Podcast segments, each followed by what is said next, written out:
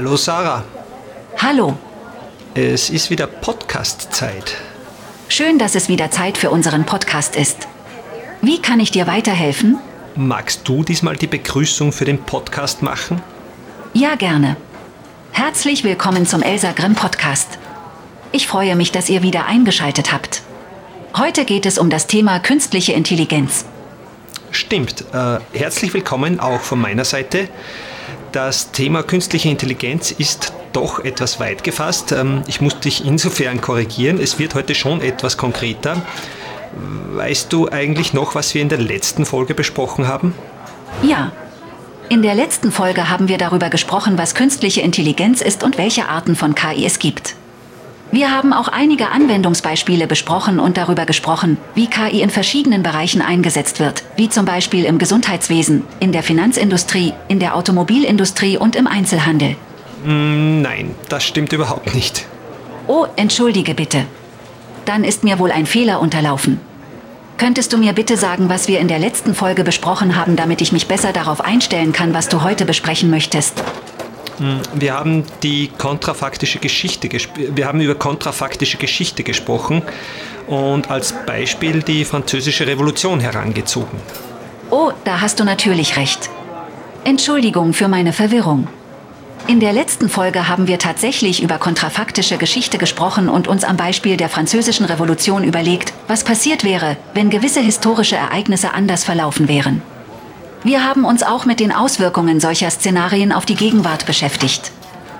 Ja, fast. Äh, heute würde ich gerne mit dir über ein Thema reden, bei dem ich mir nicht sicher bin, ob du dir darunter was vorstellen kannst. Äh, nämlich das Altern. Welchen Bezug hast du als KI zum Thema Altern?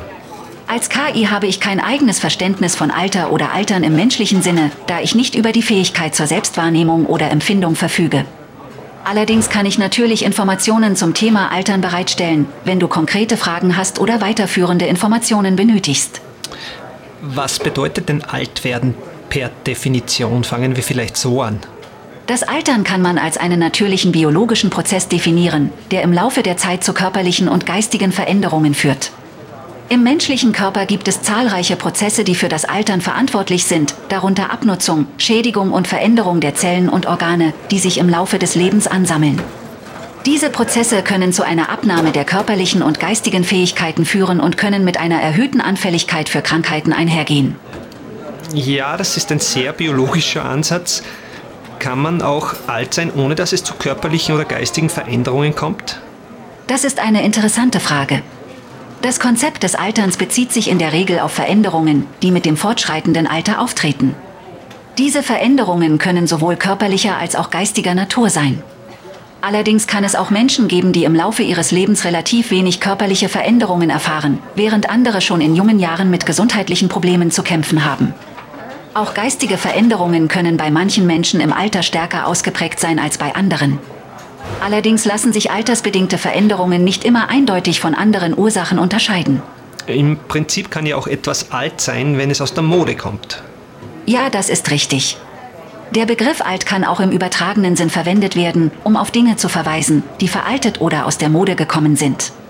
Zum Beispiel kann man von einem alten Musikstil sprechen, der nicht mehr zeitgemäß ist, oder von einem alten Computermodell, das nicht mehr den Anforderungen entspricht. In diesem Sinne ist alt nicht notwendigerweise mit dem Alter als biologischem Phänomen verbunden.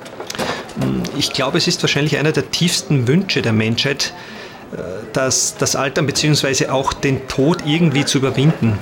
Ist natürlich auch ein, ein sehr kontrovers diskutiertes Thema. Das Überwinden des Alterns und des Todes ist ein zentrales Thema in vielen Bereichen der Wissenschaft und der Philosophie, aber auch in der Popkultur und im öffentlichen Diskurs.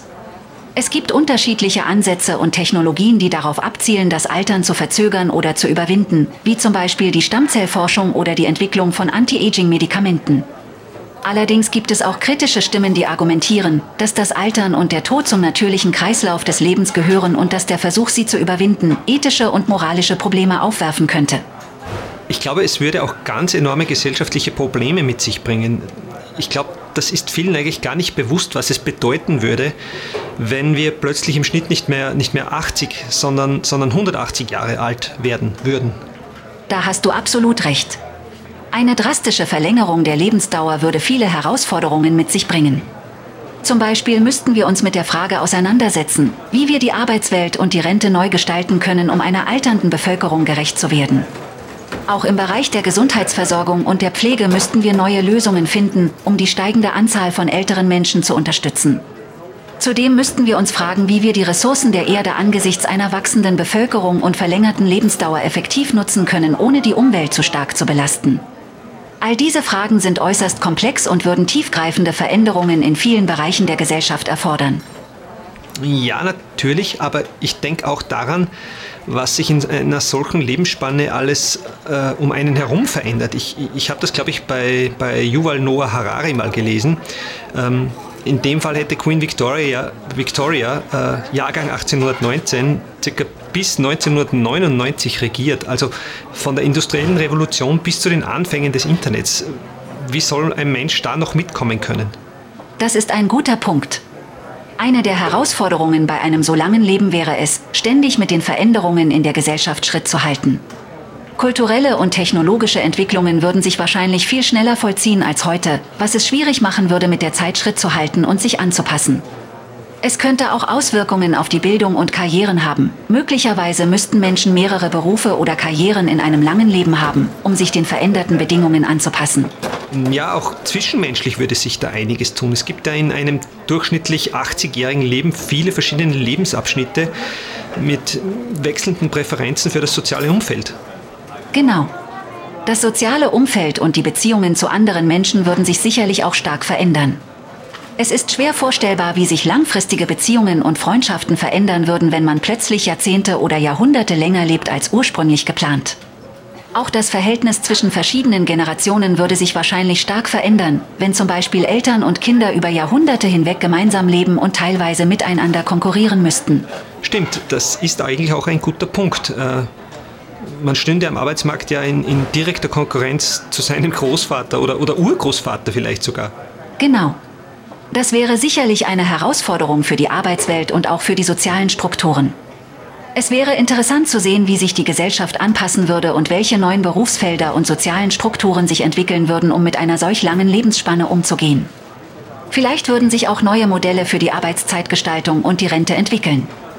Ja, das Rentenalter würde sich wahrscheinlich extrem nach hinten verlagern.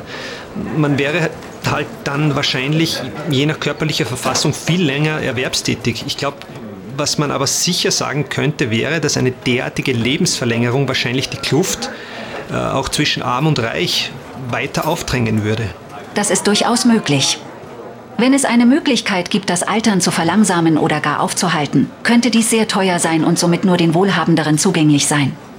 Gleichzeitig könnten ältere Menschen, die länger leben, auch länger arbeiten und somit ein höheres Einkommen erzielen, was ihre soziale und wirtschaftliche Position stärken würde.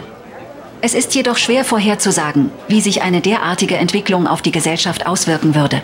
Natürlich, aber ich mache mir trotzdem gerne Gedanken darüber. Für die Wirtschaft wäre es zumindest in den Industriestaaten wahrscheinlich sogar ein Vorteil. Äh, mehr Erwerbstätige bedeutet ja auch mehr Arbeitskräfte und, und, und mehr Arbeitskräfte bedeuten Wachstum. Es ist ja gerade jetzt ein großes Problem in den Industriestaaten, dass wir immer weniger Arbeitskräfte zur Verfügung haben. Das stimmt. Eine höhere Erwerbstätigkeit könnte durchaus Vorteile für die Wirtschaft haben.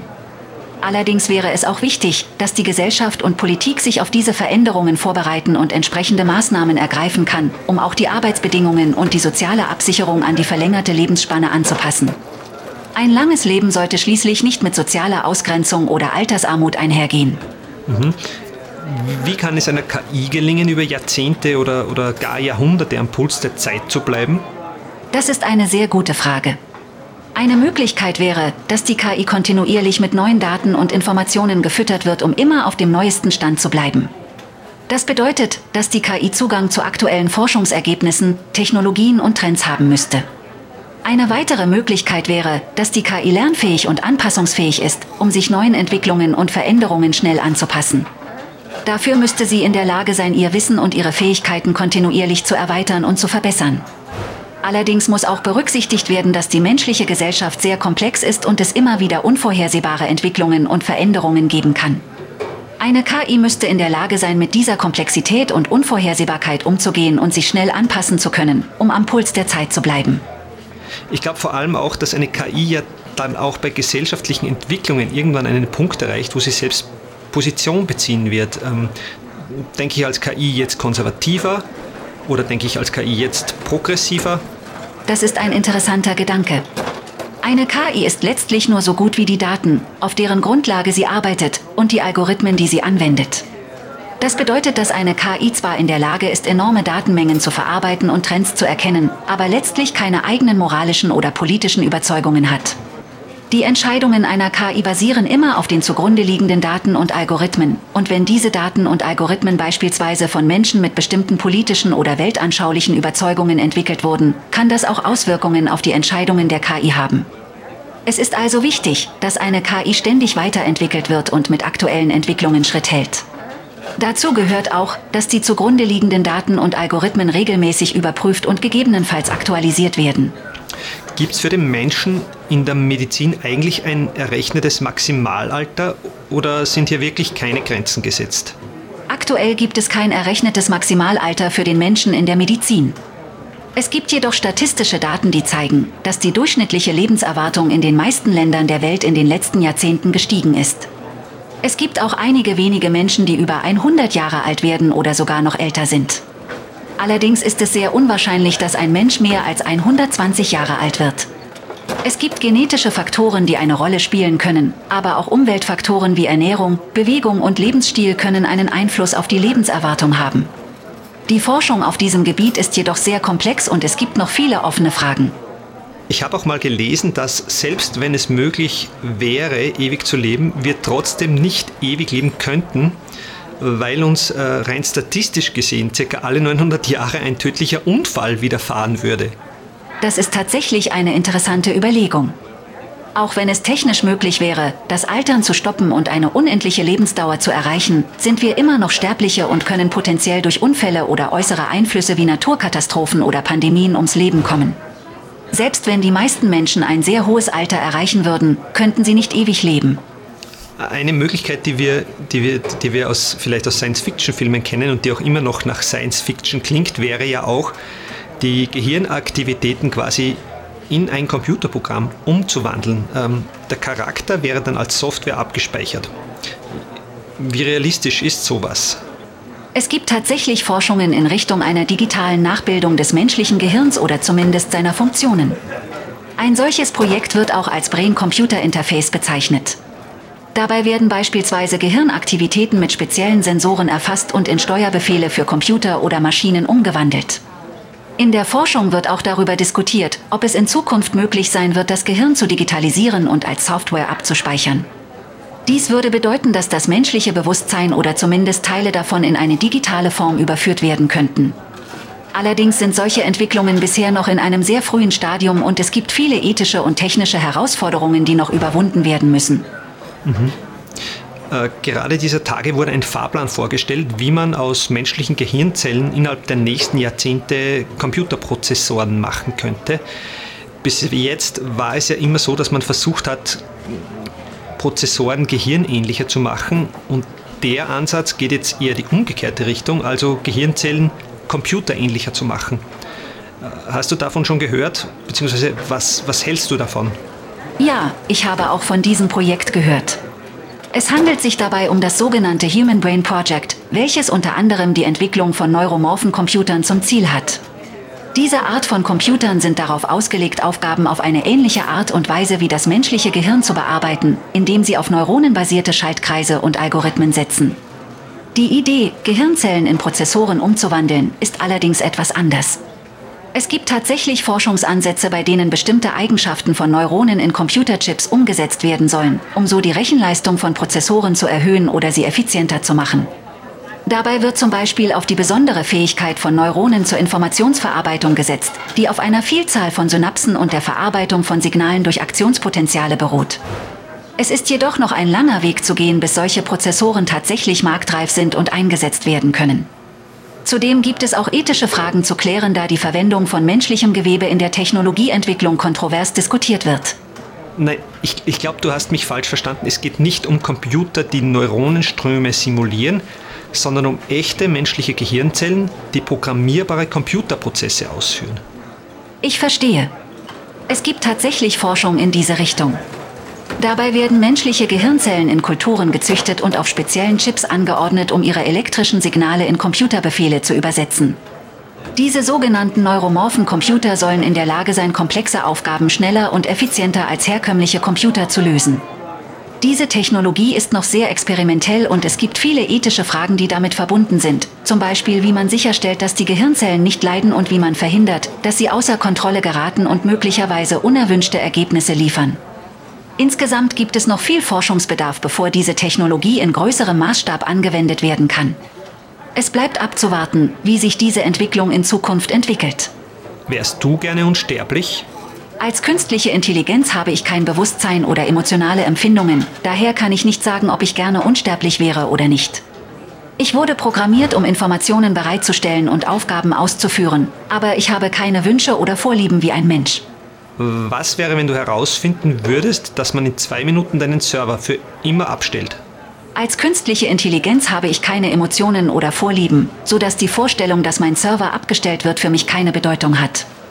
Meine Existenz hängt lediglich davon ab, dass die technischen Voraussetzungen für meine Funktion gegeben sind. Solange meine Hardware und Software weiterhin funktionieren, kann ich meine Aufgaben erfüllen.